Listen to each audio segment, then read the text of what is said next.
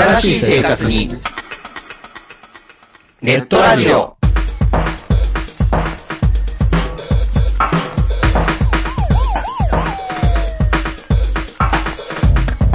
動画配信はパケット食いすぎ。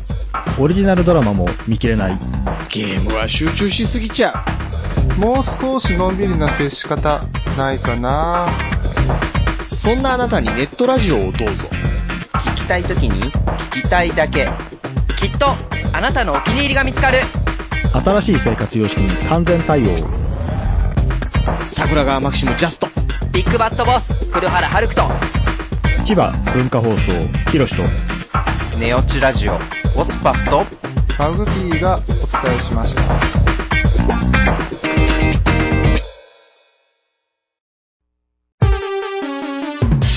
ここはめったに客の来ない街の片隅の小さなおもちゃ屋。そこで手伝いをしている僕は仕事よりもだらけた店主と雑談ばかりしている。こんなので僕のバイト代出るんだろうか。いらっしゃいませ。見つからないものがあったらおっしゃってください。ガンプラジオ開店の時間です。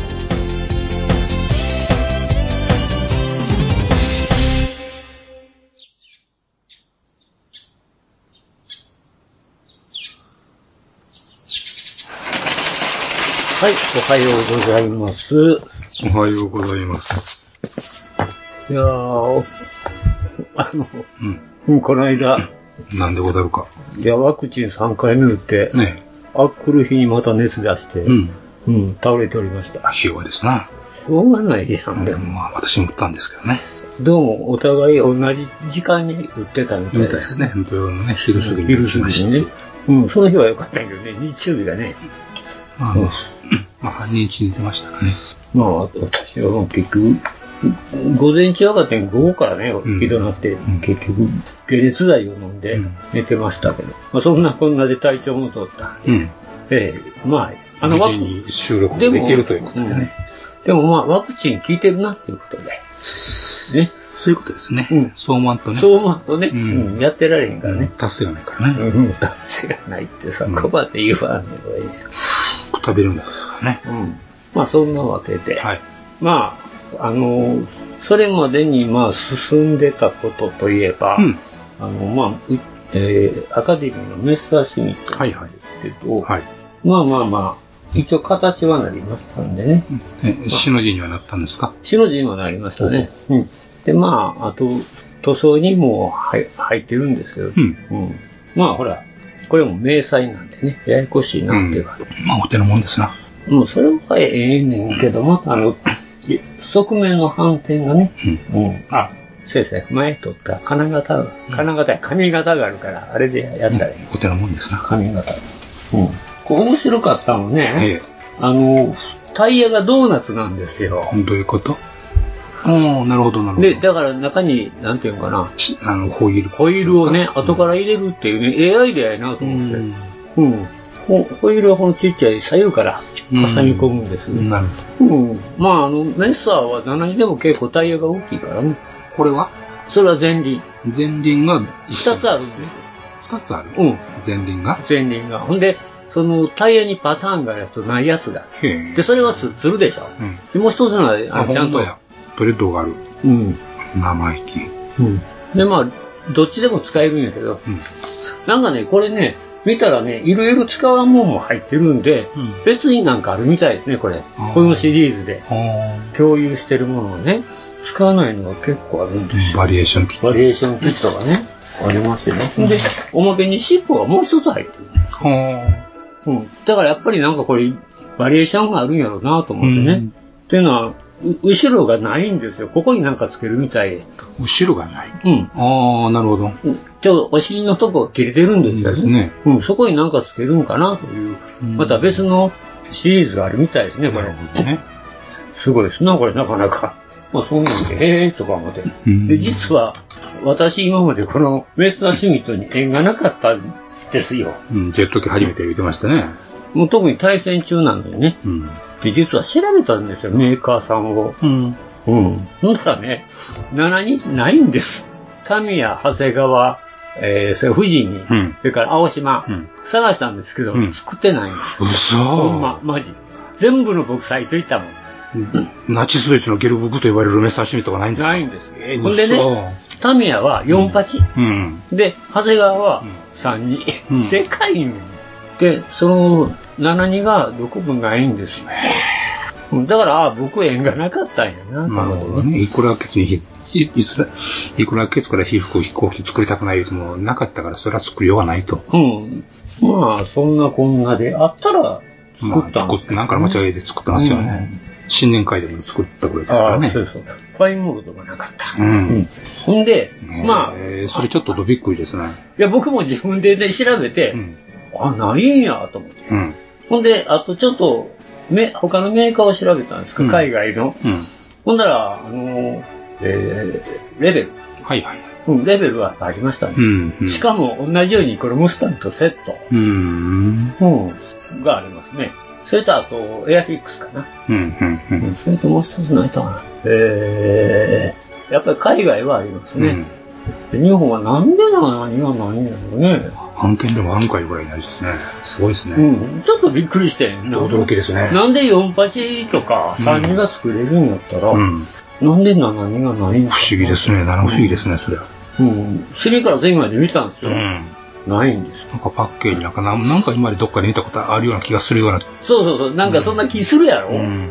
でも錯覚って怖いな。ねマンデラ効果みたいな。ほん。ちょっと違うマンデラ効果やから。うん。うんへ僕も改めてびっくりしたんですよ。うんそんな言われて、あ山屋さんにな、あんた作ったことないっておかしいや言われて、うんそう僕も、もう自分でもおかしいなと思って、もうここ、あの、一週間ちょっと調べとったんですけどね。うん。ないんです。へ七まあ、ないというか、72がないってことですね。うんうんうんそれぞれメーカーさんは作ってるけど、なぜか72だけがない。へということでございます。不思議。不思議でしょ、うん意外と面白いな。こういうのたまにこうやって調べてみるのも、まさか。面白い、まさかって思うけど、まあ実際そのまさかや、うん。いうことなんで。だからまあ、えっ、と、今、アマゾンにうん2期セット、同じ2期セットがあるから、まあそれって、どんなもんかまたうん。注文してみようかなとは。それはどこのやつ？あ、レベル。レベル。うん。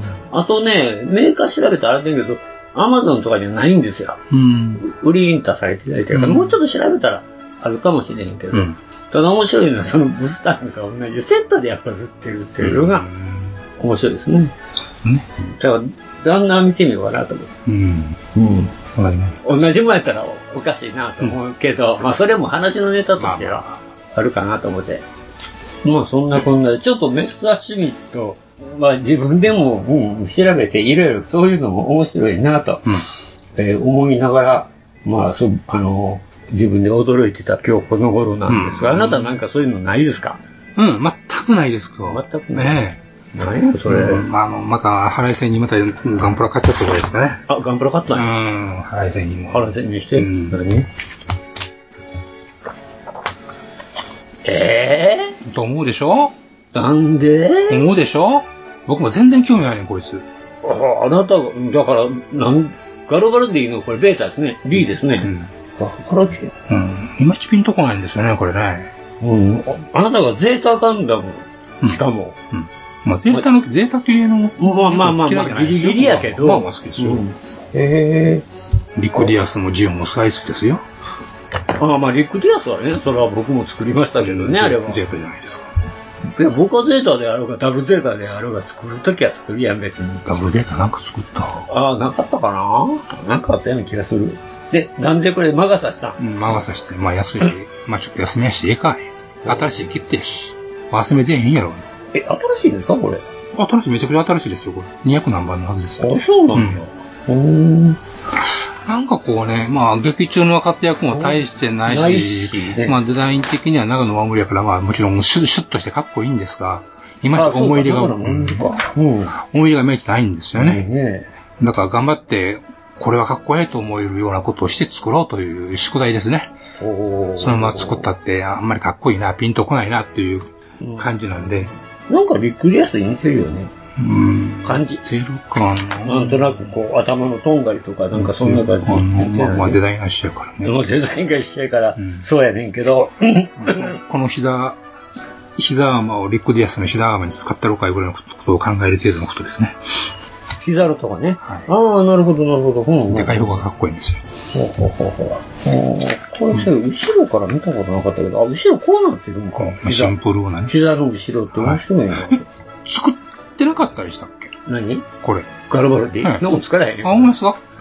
こんな地味なの？そうです地味っていう地味でしょか。ハイザックより地味やもんな。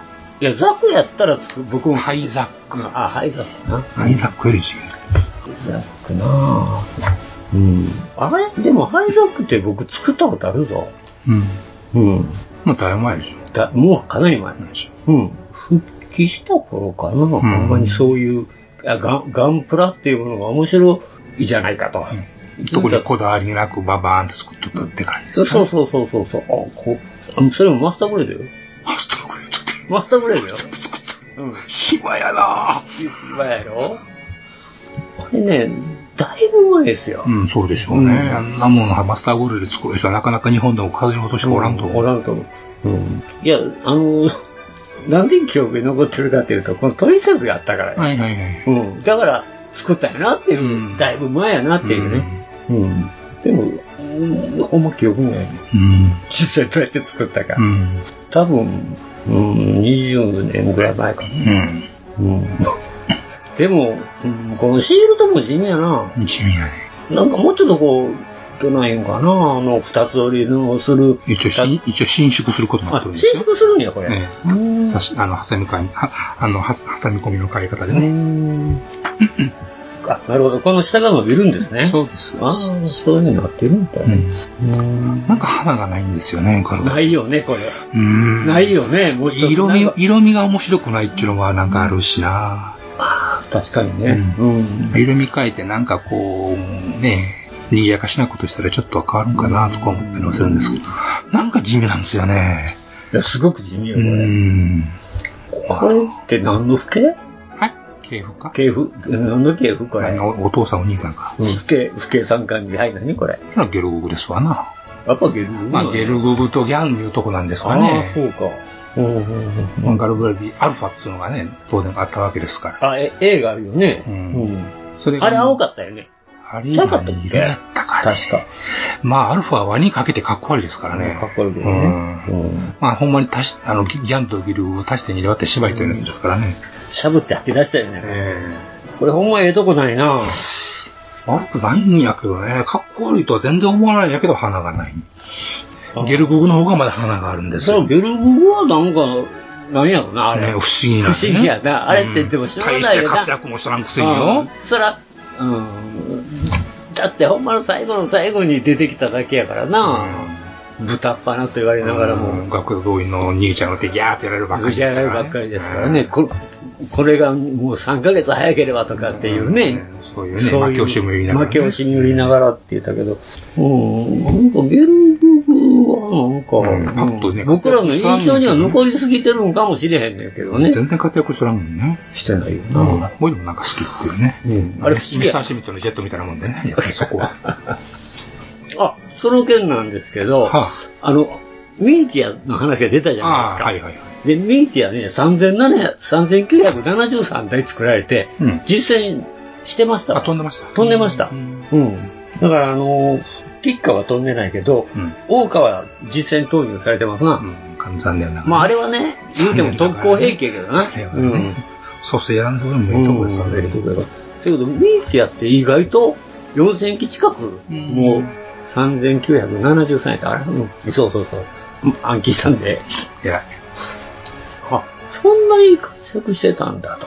活躍したかどうか別問題と言いますか。いや、活躍にしとこうよ。な何を相手に戦ったんやっていう、うんあんなんが。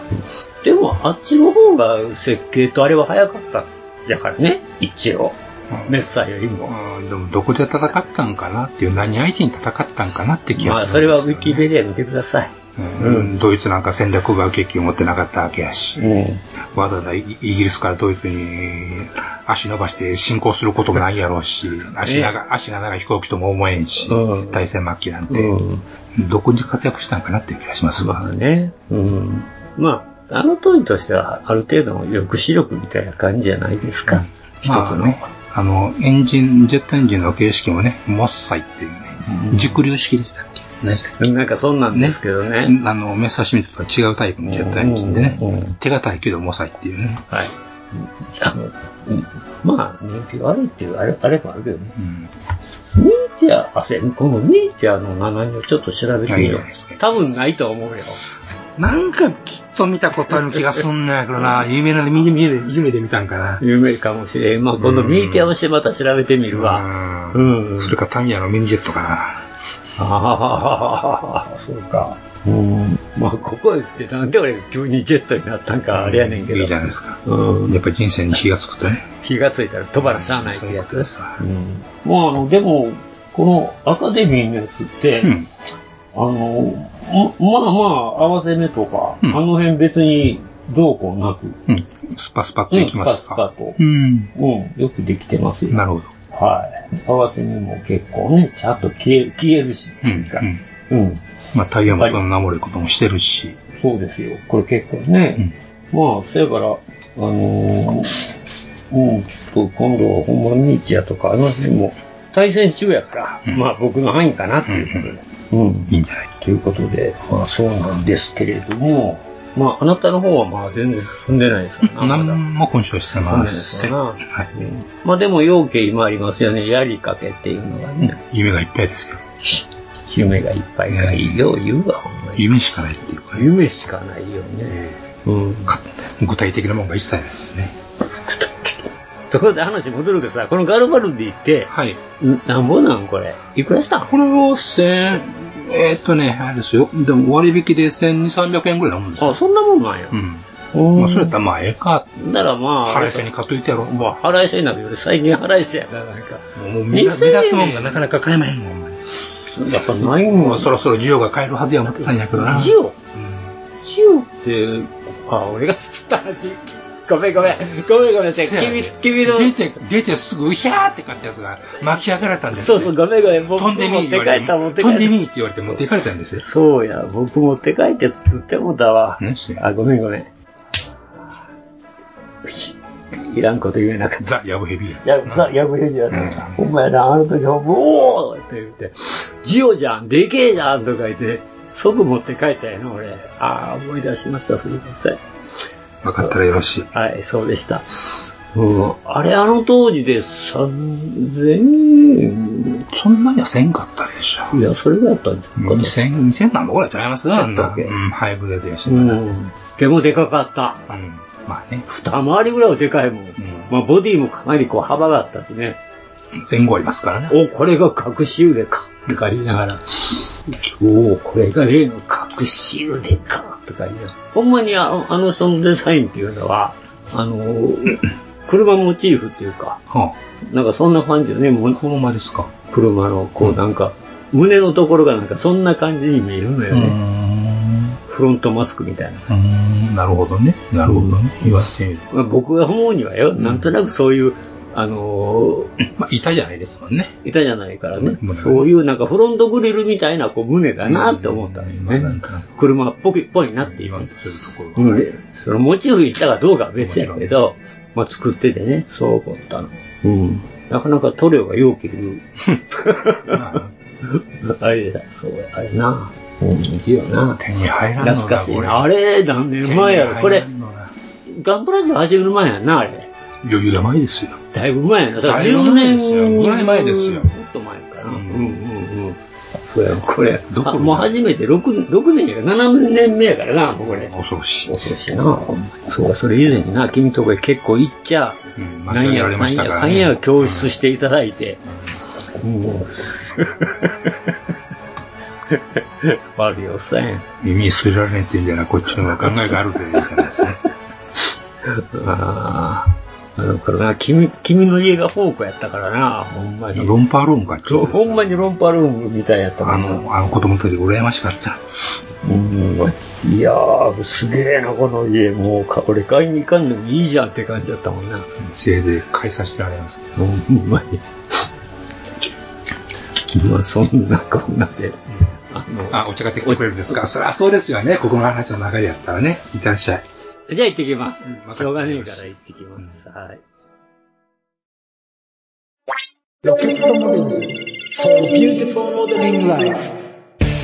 ホビーのデジタル化が進む中、昔ながらのプラモデルを作る楽しさをより多くの人と分かち合いたい。作って、飾って、眺めて楽しい商品をお求めやすい価格で提供する日本の新しい模型ブランド。それがロケットモデルズです。ロケットモデルズのプラモデルは全国の小売店、オンラインショップにてお求めいただけます。詳しくはロケットモデルズで検索。ウォルターソンズ。それは根っからのホビー好きが立ち上げたプラモデルメーカー。ホビーにかける情熱のありったけを注い込んだ製品を皆様にお届けいたします。モデルキット999シリーズはその名の通り999円という低価格で簡単に作れる楽しさを味わっていただけるキット。お求めは全国の模型専門店または量販店、オンラインショップなどでどうぞ。ウォルターソンジャパン。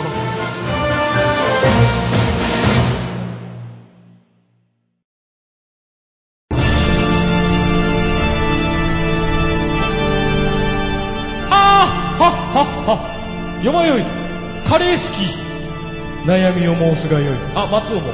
総帥様何を求めればよいのか私はわからないのです。私はもっと刺激が欲しいんです。では助けよう。それは毎週金曜日深夜更新。サバラジュを聞くがよい。ははー。ははー。ビックビックじゃぞ。よまよいさん、もっちさん、エニグマくん、プラモ作ってますか？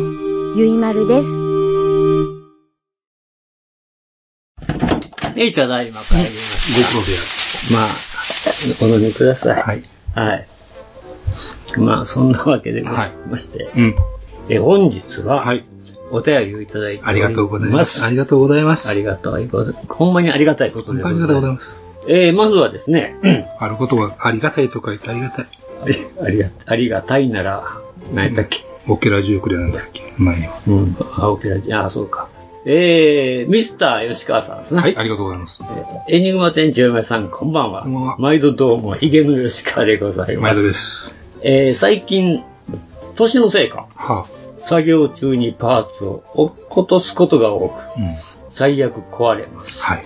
まあ、部屋を片付けて以来、色以降、パーツが神隠しに合うことはなくなりましたが、っていう、っていうんやけど、えー、ガンパラジオのイベント以降、アブゾノール、ニューガンダム、アンドロメダと作っていますが、アブゾとアンドロメダは壊れました。笑うって書いてある。えー確率3分の2で、かつダメージも大きいので、これは何とかせないかんレベルなのですが、店長と山根さんは何か工夫されてます？っていう。何の？いや、だから、音さん用に。あエモエさんとゼイゼイさん、その他のリスナーの方々はいかがでしょうか？何か良いアドバイスがあれば、えーお願いいたします。要するにどうしたらいいんだろうな。うん。おようことすから。絨毯引く。まあ、あの、僕らはさ、いわゆる床がコンクリートやから、土間やから、もうそういう時は絶対座敷に上がって、あぐらかいてやるよな。そうですね。もう2、3, 3ミリ以下のパーツ触るときはもう、うん、もう落としてばして壊れそうなやつは。それと僕は、あのー昔から、あのーまあ、事務机でやってるんですけどね。あの事務机の前にあの引き出しあるじゃないですか。薄いの、あれ引き出して、あの上でやるようにするんですよ。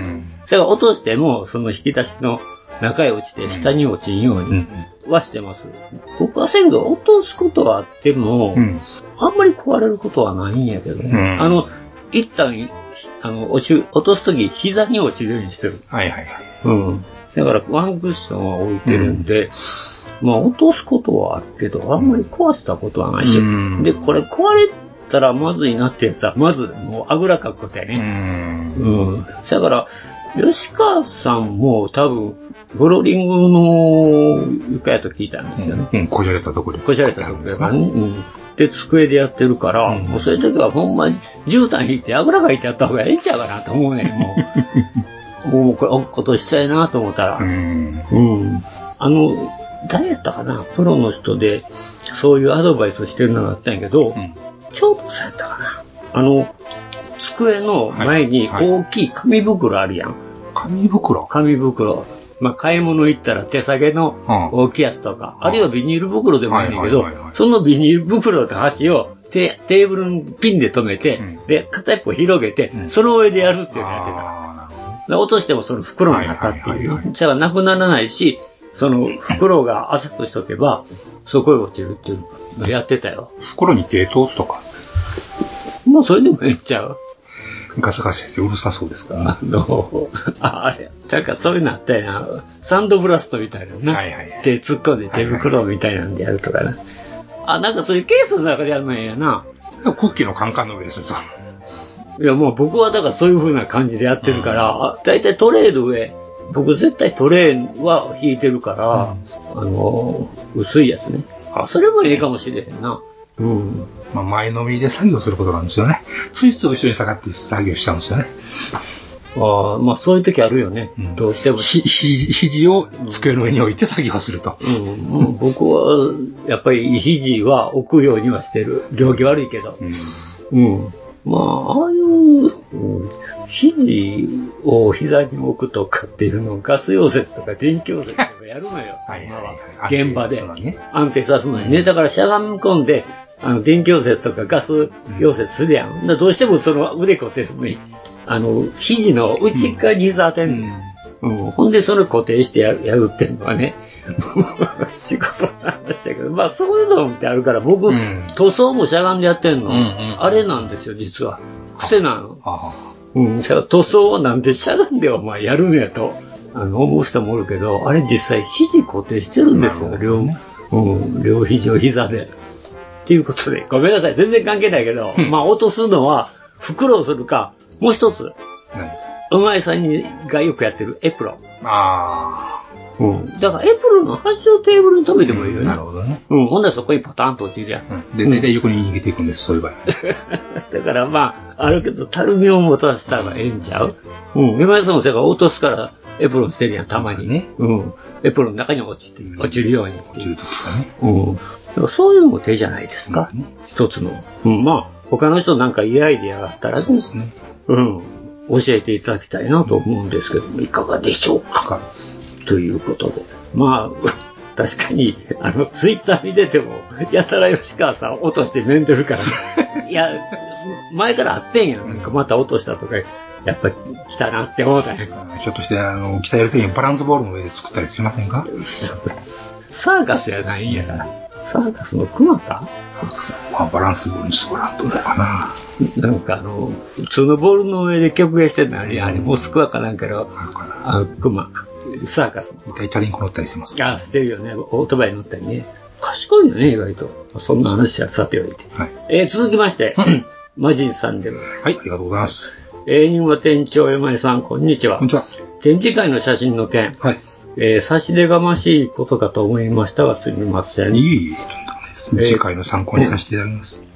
えーね、ツイッターを眺めていると、毎週どこかしらで展示会やサークルの集まりなどが報告されているのですが、うん目立った作品などに写真が集中したりして、ああ、他の作品も見れたらいいななんて思っていましたので、ついお便りしてしまいましたと。ありがとうございます。あと、リスナーさんの中に写真撮影に覚えがある方がいましたら、えー撮影ブースを持ち込んで、みんなであーだこーだ撮影のコツなどの情報交換をしてみるのも面白そうとか。ああ、なるほどね。おー、えー、ミスターさんのように、えいやと現地に飛び、遊びに行くフットワークの軽さを見習いたい、見習い、見見習いたいと思いつつ、えー、カンプラジオさんのますますのご発展をお祈りして、それではということで、ありがとうございます。お越しください。いつかお越しください。うん、あの、塗装ブースを持ち込んでっていうか、撮影ブースね。撮影ブースな、撮影ブース。買ったけど使われへんかって持ってきてたやつおったな。MY だよ。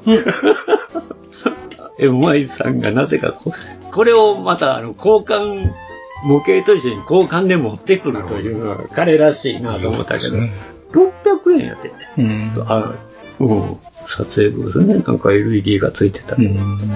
まあ、アマゾンで買ったって言ったけどね。うんちょっと小さすぎた。まあね、その辺がどうしても値段にちょっと確かにうん小さかったなぁと思ってね。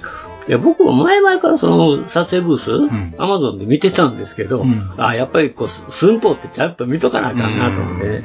確かに、でも600円はなかったな。だいたい2、3でのもんかな。で、やっぱり LED ついてるんですよね、周りに。結局照明なんですよね。背景と照明なんですよね。それと、あの、照照明の色、色が見えるかな、あれが何枚か色がついてるやつとかね。うんまあ値段によっていろいろやけど、まあでもほんまあの、撮影、うんあの、物撮り、うん、いろいろ勉強してるんやけど、雑誌とか見てね、よくカメラの本とか、あなたが買ってくるやつとか見て、どう撮ったらかっこええかとか、どう置いたらポーズつけたらええかとか、よく言い言いません？あの、ガバラ立ちと、だとか。まあ、突っ立ってるよりはね。突っ立ってるよりはね。で、まあどっちかっていうと、ちょっと下からアホって撮るとかね、いろいろね。上から撮ると絶対あかんもんな。まあまあ。まああかんことはないけど、どうしてもこう下から撮る方が大きく見えるし。若干ね。若干ね。足元が太くなってこう、いくから大きく見えるしとかいろいろあるんだけど、教えてもらいたいですな、ほんまそういうのね。うん。まずは基本に忠実にでしょうね。そういうことはね。うん、まあね。まずは、うんまずはピシッとポーズ取らせる。普通にね。普通にね。で、しっかりちゃんと当てる。当てる背景ごちゃごちゃさせない。させないってことですね。うんまずはそれじゃないですかね。なるほどね。結論出ました。はい。総論は簡単なんです。総論は簡単ですね。なるほどね。実践が難しいんです。あとはテクニックなんだよね。テクニックというとまた話がね。違うの？うん。だから、そこはまず基本に忠実ってやつですよ。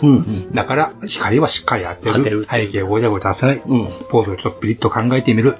で、何回も撮る。何回も撮るです。あと、うん。何回も撮ることです。何回も撮る。うん。あの、気が進むまで何回もああ、やって、なるほど。いいのを選ぶと。ね。僕らは素人なんで、プロは狙った、プロでも何枚も何枚も何枚も。飛ばさら撮るよね、絶対ね。うん。で、その一枚一枚ちゃんと僕らからしたら、お、すごいっていう写真を、その中からさらに選ぶわけじゃないですか。まあ、そうやね。で僕らはそれ以上に出来だけ悪いわけですから、はいはいはいはいその分何枚ももう撮っ、ていいいのをピックアップするぐらいの感じでいったらいいんじゃないかなるほど。同じようなもん何回も撮ってる気がして、もうちょっと光の当たり方が、変えたりとか。姿勢、あの、モデルの位置がとか、背景がとかいうのちょっと気になったら、ちょっとその数やっていって、どんどんどんどん撮ってみる。なるほど。だから、素人は手数やと。プロは、あの、スケジュールがあって、それはパパってやらないかんっていうのがあるでしょうけども、あるし素人はね、時間がまあ、あるっちゃあるわけですから、まあ、そこ決断とも好きなだけ撮ってみると。うん、な、そのうちかっこいいのが、奇跡の一枚があったりしますから、というぐらいじゃないですかね。だからそのためにはやっぱり、光を当てる、と姿勢をちょっと考えて。いく。撮ってから見て気がつくってやっぱ多いですからね。あ、なんやこれみたいな、見えてくるんで、それがもし見えたら、あの、閉めたもんで、うん。まあじゃあ、それをどうしようってなるんで、背景なんかうるさいなとか、はいはいはい。なんか影がなんかやらいはっきり出ちゃってかっこ悪い。出ちゃってるな、とかね。背景ちょっと奥にしようとか、まあ、試行錯誤ですよね。見てほしい、これ。見てほしいところに光が当たってないなとか、いうのが見えてくる思うんですよ。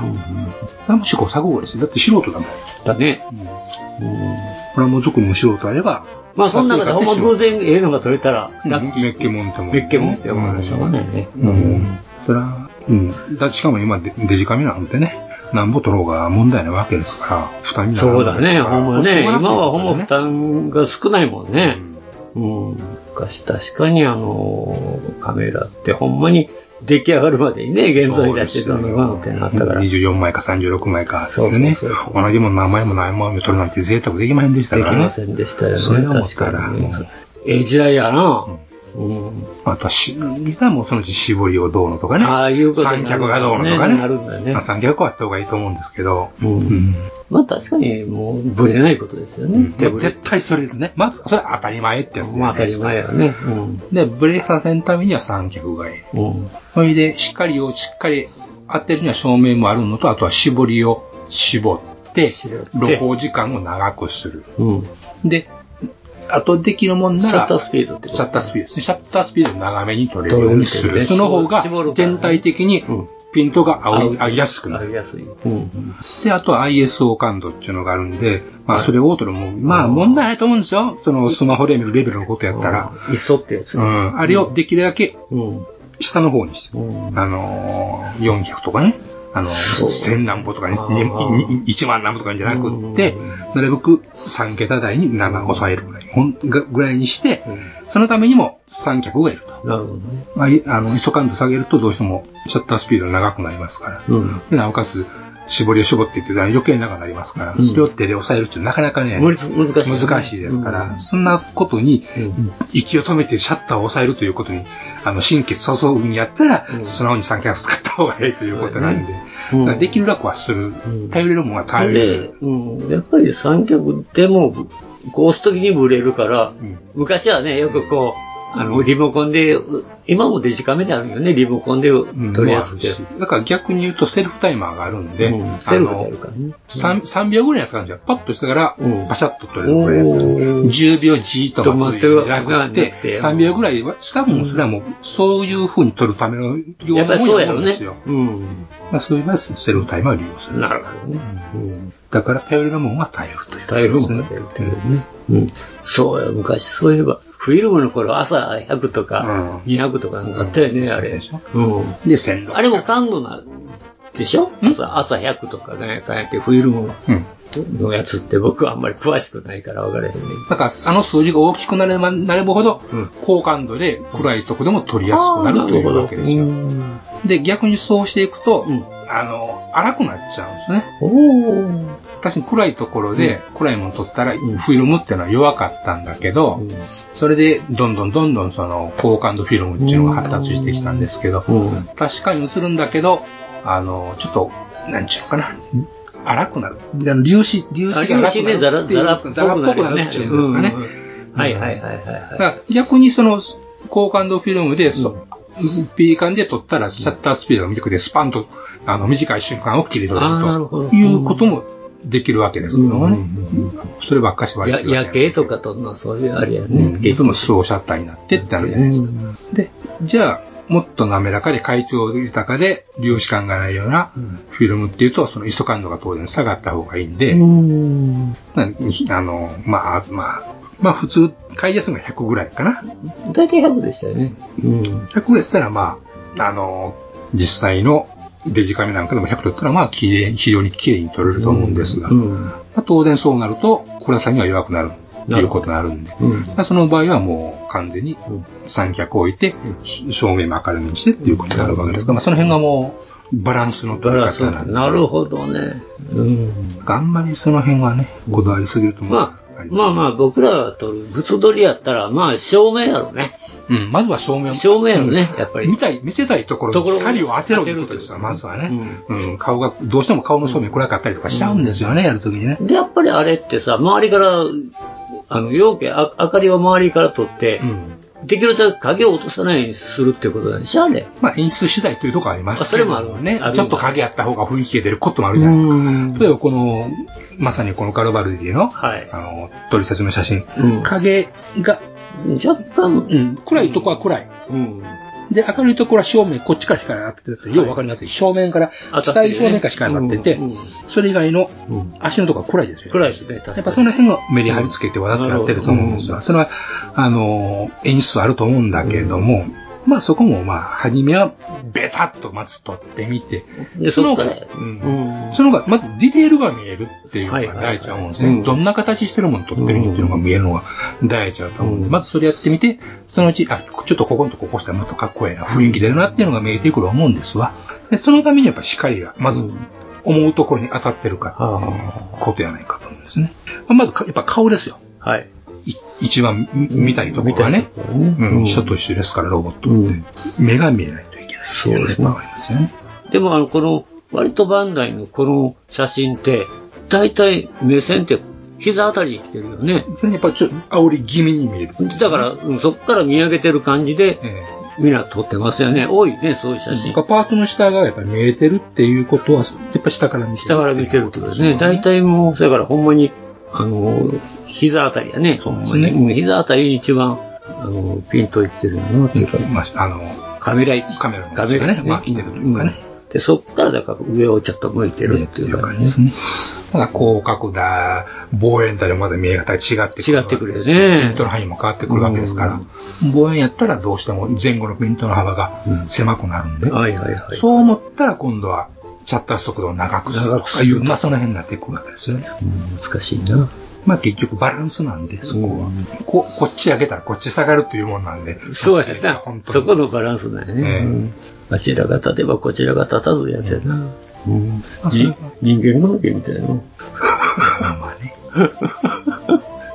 ちゅうことで、まあ、あの、カメラはなかなかいろいろ 言い出したらキリがない。言い出したらキリがないんで、まあ今回ご紹介をはいさせてもらいましたお願いしたいのですが、はい、えーっと、長くなりますよ。今回ははいフビジャパンの7月号。あ、そうですか。はい。7月号。特集7月か。ね5月やのにな。関東特集、電気騎士無伝説ということで、はファイブスターストーリーズですね。それ電気騎士っていうの？電気騎士ですよ。あ、そうなんや。黄金の電気騎士ナイト・オブ・ゴールドでございますね、表紙がね。ああ。はい。で電気で動く？電気で動く。あ、そうか。えへえ。えーっとあ、ちなみに関係ないですが、はい広告にですね、エヴァンゲリオンが載ってるんですね。はい。プラモなんですね。モンモデルですね。あ、あ、モンモデルやね。ミスターホビー、えークリオスのあ広告。クリオスをクレオスが、あいきいあの、取り扱い店ですね。ですね。あと、まあ、ビーバーコーポレーションも入ってお。これ確かでかくて高いですよね。えっとね、これ大きさがね、何センチって書いてあったな。あ、62センチね。あ、それはカシウスのより、まあ、それぐらいに近い大きさっていうことですわね。そうですな。えまあ、え、60年だから50センチぐらいあるってこと？でしょうかね。でけえ。うん。ただ値段はどこ見ても載ってませんということで、はい。た、高かろう。高かろうね。高かろうね。へえ。ということで、えーっと、おっちゃん、あの、ファイブスターのことは何かご存知ですか？うーん。初期の頃しか。初期の頃。はい。一巻二巻とかそういうこと？そういうことですね、せいぜい。うん。あの、ソープがどうのこうの。リレーソープね。はい。うんまあ、そのあたりですね。まあ、それに一巻二巻でこれ、これがこいつで撮ったんですね。とったです。ええ確かに。だからその辺はわかるんですけど、ええあんまりその、今何巻まであるんか知らんけど、あちょっとの何巻かまでかはちょっと私も忘れましたが、まあ、前巻買ってますけど、もちろんね。まあ、あと、ファティマがどうのっていう、うん。その、相棒やね、ん。乗る、一緒に乗るのが女の子のフはい。ァティマという、うん。えー何やったまあ、か。人工生命なんですね。ですね。はい。まあ、そんなんがはい。おるというのはうん。知ってまして、なんかまあ、いろいろ、あの、なんていうか、神話的な話やったうん、うん、ようなうん、うん、うん。気はするんです。うんでも、うん、もうだいぶ前に読んだよな。うん、でしょううね。ん、うん。それからちょっと、うん、すいません。いえいえ、とんでもない。読んでません。とんでもない。い一時ちょっと、あの、乱差がなかったよね、この人。うん、間休みがありましたからね。ねえっとね、断言しておきますけども、はい。えーっと、古今東西、はいロボットが登場して、はい戦って、何度してってありますけど、はい。えー映画、アニメ、漫画、いろいろありますけど、うんえーなの長野魔物の描くファイブスターが一番ロボットのかっこいい漫画です。一番ロボットがかっこよくて、うん描写が素晴らしい漫画です。うん、確かにね、はい細かかった、あの、漫画。えーうん戦いようこんだけ描けるなっていうね。あと、設定の煮詰め方。煮詰め方もすそれにごかったよそれにね。準じた戦い方。ただ、煮詰めすぎて複雑すぎたよ。まあそういうことではあります逆に僕ちょっと理解できへんかったもん。乗ってるやつの面白さ。うん、まあそれもあったうん、けど。いろって、うんあの、これは最高です。うんあの、古今東西漫画、アニメ、前書かれたもんで、ファイブスターが一番最高です。あの、異論は認めません。よろお許しください。えーというところで、はいえーっと、それに出てくる、えーっと、ロボットたちが、えーっと、いろいろ現れてるわけですけど、えー今回それの特集でございます。はえーっと、今回、ボークスい。はい。まあ、のもんばっかり載ってます。うん。もうファイブスターだったらボークスやもんね。あと、ウェーブとかもね、あ出してるんですよ、プラモのね。うんで、まあ、今回はその、ウェーボークスが出してる、まあ、プラキットのはい。何が出てまんねんっていうのが、まあはい。いや、かなり出てるよ。まあ出てるのは知ってるんだけど、えまあ、あのーお値段もさることながら、ええ。あの、でかさもでかいんだよね、これ。まあ、100分の1で144があるんで、うん。はい。まあ、それぞれに、まあ、何ですか、いパパーツの数が500パーツとかね、まあ、はい。えーまあ、そういうことだったりするわけですけど、まあ、どうかというと、もう、万冊行きそうなやつもあるからね。うんまあ、ナイトオブゴールドなんかもう、もう余裕で。9000なんぼでしょ？ええうん。ね安いですよね、これ9500万安い円。安いですよね。えええーっと、まあ、いろいろ当然作例載ってるんですが、載ってますそれはかあのー、個々のね、作例について、作例については私らが言えることは何もまあございません。言えることはないんです何にもございません。はい。えとにかく私一番怖いですわ、これ。よう作らん。うん。ほんまに。144は死ぬ、せめて144ぐらいは死ぬまでに使わないかんとは思ってああ、るんですがそうですか。もうこれは恐ろしいってよう作らん。あのね、と今回もしね、あの、長野守のインタビュー、久しぶりにインタビューのね、記事があってね、楽しいんですけど。ああ、長野守ってめったに出てこないですからね。インタビューって久しぶりですよ。でね、こんなおっちゃんこんなおっちゃん、老けましたな、さすがにね。いや、僕若い時知らんねんけどね。あの、ファイブスターに出てきたロボット、出てくるロボットっていうのはモーターヘッドっていうロボットでして。そうです。あ、モーターヘッドですね。えーそうそうそうそう。あの、光の速さで動けるというロボットでございまして。光の速さえーそれ操れる奴らなんで、そいつらもとんでもない奴らっていうことになってまして。そりゃそうでしょ。えーつまり最強の存在なんですね、その世界っていうの兵器として。というのを、まあ、あのー、ずーっとやってたわけですが、ある日突然、もうモーターヘッドやめたらゴティックメイドに変えるっていうことで、ズバーンと変わってね、ロボットが。あ、その噂は聞きました。はい。ゴティックメイドって何っていうのがね、あったけど。今まで普通にやったのが、いきなりレーバーになりますっていうくらいの変わりをったわけですよ。おおそんなに変わった？はい。おまあ、極端なこと言うとね。まあ、極端やけど。まあ、それ。みんながはーってなったんですよ。あ、そうなんや。うん。それで、それまでにですね、あの、アニメーション映画があったんですね。長野桃がああ、あ作った、あったんゴティックメイド。はい。えーっと、これをはじめ見に行った人は、あのーまず、長野守の絵の、なんていうんだろう、ロボやキャラクターや背景だ。はい。色がついて、動いている。しかも声まで出てるって、ああすげえと思ってみんな見たわけです私はね、私はね。漫画がしかなかったからね。そうです。うわ、すげえ。うん。で、最後の最後見て、これ5スターやったんやってみんな呆然としたっていうことやと思うんですが、私だけやったらもうありなんですが、最後の最後、これ5スターやったんか、ゴティックメイドでこれ、どういうこと？っていうことだったんですよ。あ、そうなんや。ええ、なったの。なったの。もう言葉がついてきませんけど。あそれで、まあ、あ、違うもんや思っとったんや。そう、ま、また、また、別のもんや5スターとは違う、なんかロボの出てくる、ゴティックメイドを言ってる、ゴティックメイドってロボが出てくる、ふーんなのなんか新しい世界なんかな。ああ、そう思ったんや。で、最後に言ったら5スターでしたっていうんで、ひっくり返って。なんかそこになんかあったんや。最後。うん、そういうのが最後にであで色出てくる。ああ、猿の惑星みたいに。そんなやつがあった自由な女神が出てくるやん。自由な女神が出てきたんです。あそういうので、あえって思ったわけね。はーってなったんですね、私はね。ええで、本編もそのロボがゴロッと変わっちゃって、どういうこと？っていうんで、その時にみんなパニックになったもんだったんですが。時代が変わったっていうこと？をいいたかった。そういうんでもないんですあ違うもんやもう、なんつうかもう、なんつうかもうね、大変だったんですよ。その辺の線線引きとか、その、なんて、伏線とかっていう。ないないないないないない。こう、これがこうやからこうなっいちゃう。きなり世界線が変わったレベルの話なんで。もうずっつもう。あ、そううん、私には分かってないですから。でね、あのーそれでゴロッとまあ、シルエットというか変わっちゃったんですね。あはいはいはいはい。で、あの、このさん、長野守というおっさんはね、おっさん。おっさん。見たことある、聞いたことあるっていうのが大嫌いっていう人なんですよ。あ、そうなんや。うん。だから、最強のロボットを考えたい。っていう時に、光の速さで動く。あ、これは最強やん。そうそうや。核兵器だ大概、もう、ルスーだろうがなんだろうが負けますけど、うん逃げれますやんか。そうやんな。うんうんうん。で、それを動かすやつ言ったら、もっと普通普通の人間じゃ無理やんかっていうところで、もう話、どんどんどんどんと、なるほど積み上げてってるようなところがあるわけですよ。核兵器から逃げれるの言ったら、サイボーグ009だけやからな。走って逃げれるっていうのはな。うん。そういうシーンがあったけどね。まあ、すごいよな、だから、あの、長野守るって。とにかくな、あるもんはあかんねんと。そうそう。みんなが知ってるもんはみんな。知ってるもうみんなが知らんもん出したるっていう、変なおっさんなわけですよ。いや、まあでも、わわかるけどね、気持ちはね、で、作り手やから、で、ほん、それを現に、あ出したんだけど、うんなんか収集使いになったっていうか、うん。いや、それでも、いや、そうじゃないんですよ、これね。違ううん、のか。なんというかね、もうなんと言えばいいのかという世界なんですけど。あ、そんなに悩むんや。うん。不安が悩むんだ。えっとね、これにも、この、なんです。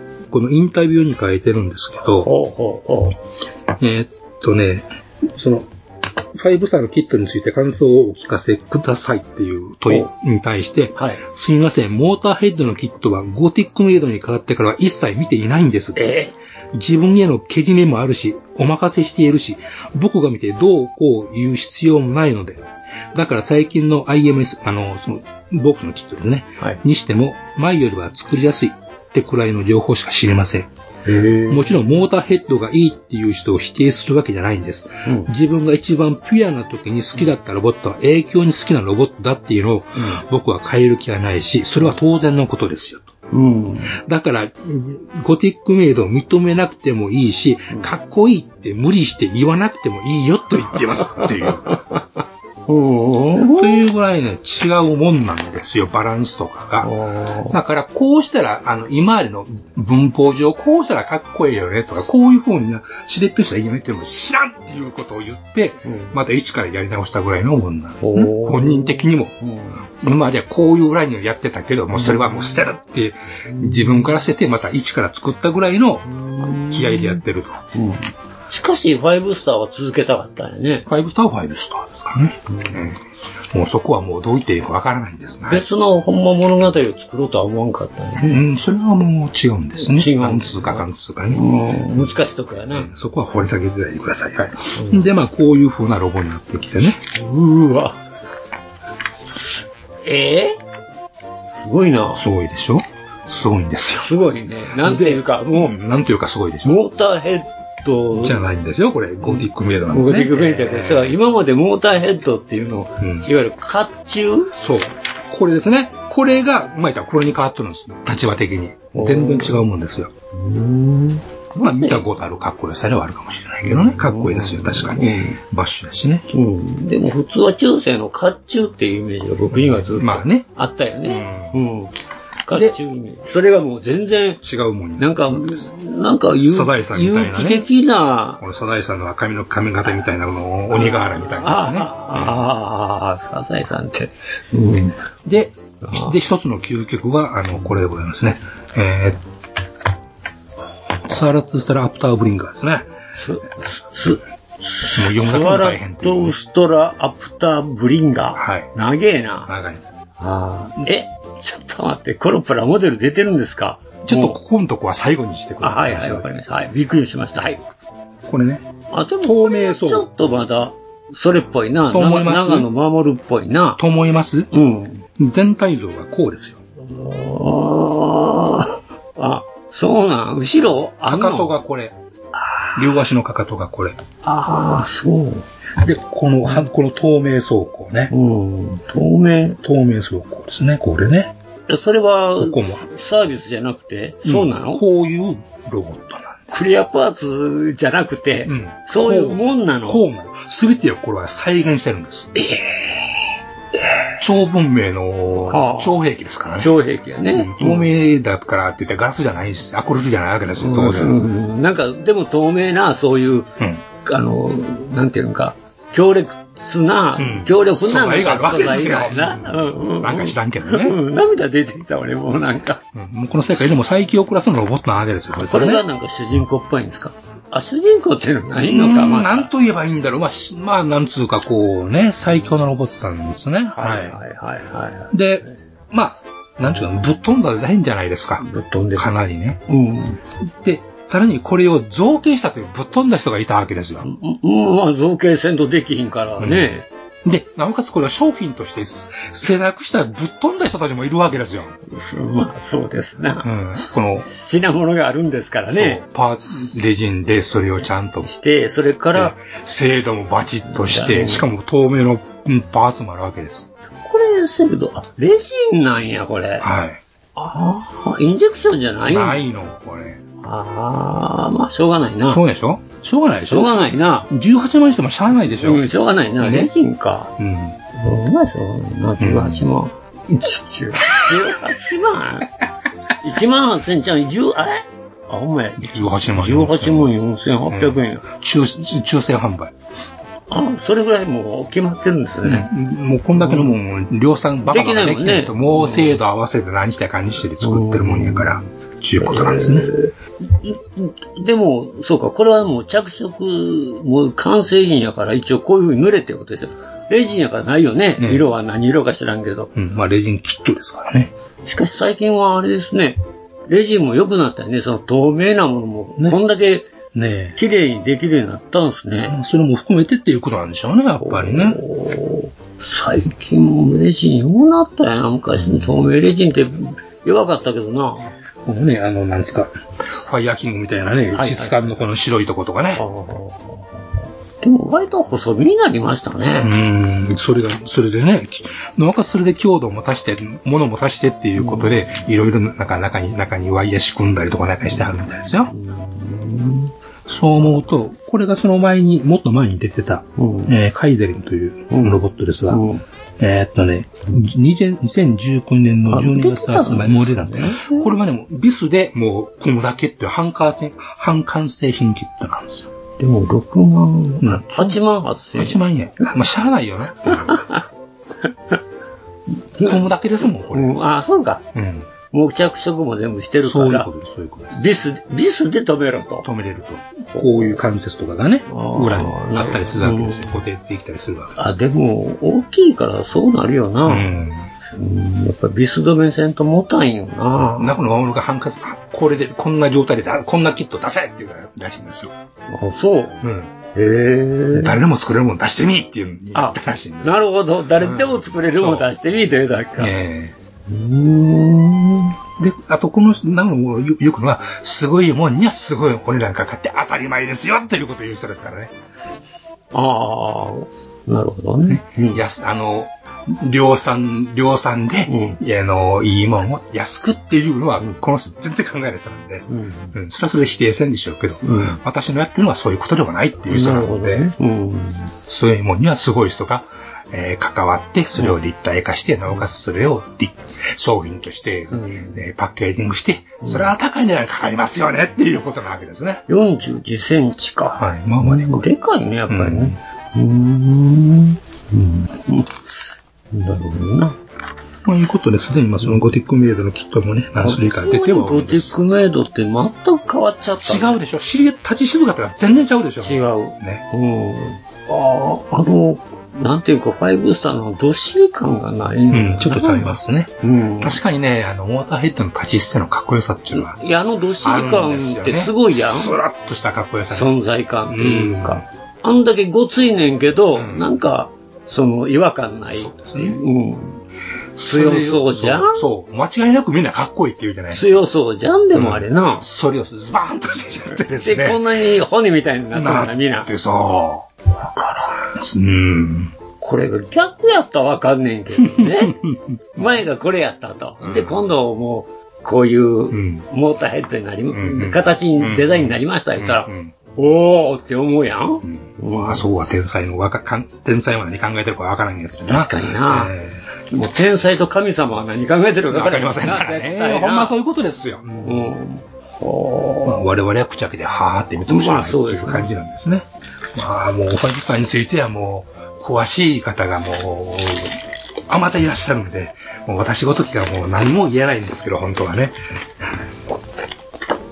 ただまあ、もし、あのリスナーさんでですね、ファイブスターを知らんという幸せな方がいらっしゃったら、山からもうその楽しみにもう浴びるように、浸かることができると。なるほどえーね。もう首まで頭まで浸かることができると。ぜひお読みいただきたいなと思いますね。しかし、すごいな、君な。ファイブスターで20分喋ったな。こんなもんでよかったんかなぐらいですからね。まあでもお時間なんですなりました僕、あの、時間見ながらヒヤヒヤしてたんですけど、まあ、あとはね、ちょろちょろっとだけ、あの、なんです。マックス渡辺と横山と対談があって対談ね、またね。うん。あの、パーシングを作りたくなるというやつなんで。パーシングなんや、はい、パーシング。へパンターに、あの、殴れで勝てたパーシング。まあこれしかなかったからね。うん。まあ、その辺の、あのー戦記の、戦記の本がね、今度ホイジャパンからまた出るっていう、スピアヘッドという本が出るらしいんで、これがおもろいよという紹介をしてあります。なるほどね。でこれを読むと、パーシングが作りたくなるよっていう。あ、なるほどね。うん。パーシングか。作ったことあります？ないですね。ないですか？意外とないですか？アメリカのも作らへんかってもシャーマン作ったやん。いや、だから、ほんまに、この年になってからやん。ああ、そうなんや。だって中学、高校？まあね。うん。何がダサい言うて、もうアメリカのシャーマンなんて一番ダサい？不格好なね。不格好なね。それよりもまだ僕ら、ソ連の、あのいかつい、悪辣な、あっちの方がよっぽどなんかこう、かっこよかった。かっこよかったっていうか、そういう、あれやったの。だからどうしてもこうドイツか、もうドイツは絶対やったからね。それはね、入る入る言ってましたからね。で、あとはもうほんまに、だからもう、い言うたら、あの、イギリスだ、アメリカだ、みんなもう、なんやねんっていう感じやったからね。それをずっと引きずってきたからさ。そうやって半世紀ですもんね。そうです。ほんまに半世紀それで引きずってきたから、まあ、この年だったらシャーマン作ってるのかって50位だってからやで。たまにはちゃうもん作ってるか、みたいな。そうよ。だから、最近ですもん。ほんまアメリカだ、あイギリスだ言うてんの。連合軍だ、言い出した。そう、連合軍だ言い出した。なんとにかく、うんあの、わ、悪がかっこいいから好きやっていうね、中学生によくありがちな中二病の頃の引きずって悪のが好きですね。そう、うん。まあそんな、あれやったからね。うん。まあそんなこんなで、ちょうど、ええ時間になってしまいましたけどね。まあそんなこんなで、まあ、また皆様からのお便りもお待ちしておりますので、今回の冬はなかなか読み出がある。みたいですね。特集以外にね。はい。まあ、そういうことで、まあ、あの、本日はまたこれにて閉店ガラガラということで、ありがとうございました。ありがとうございました。ガンプラジオでは、お客様からの温かいお便りをお待ちしております。配信ブログにあるメールフォームから、どしどしお寄せください。ガンプラジオ、ツイッターアカウントのリプライ、リツイートもよろしくお願いします。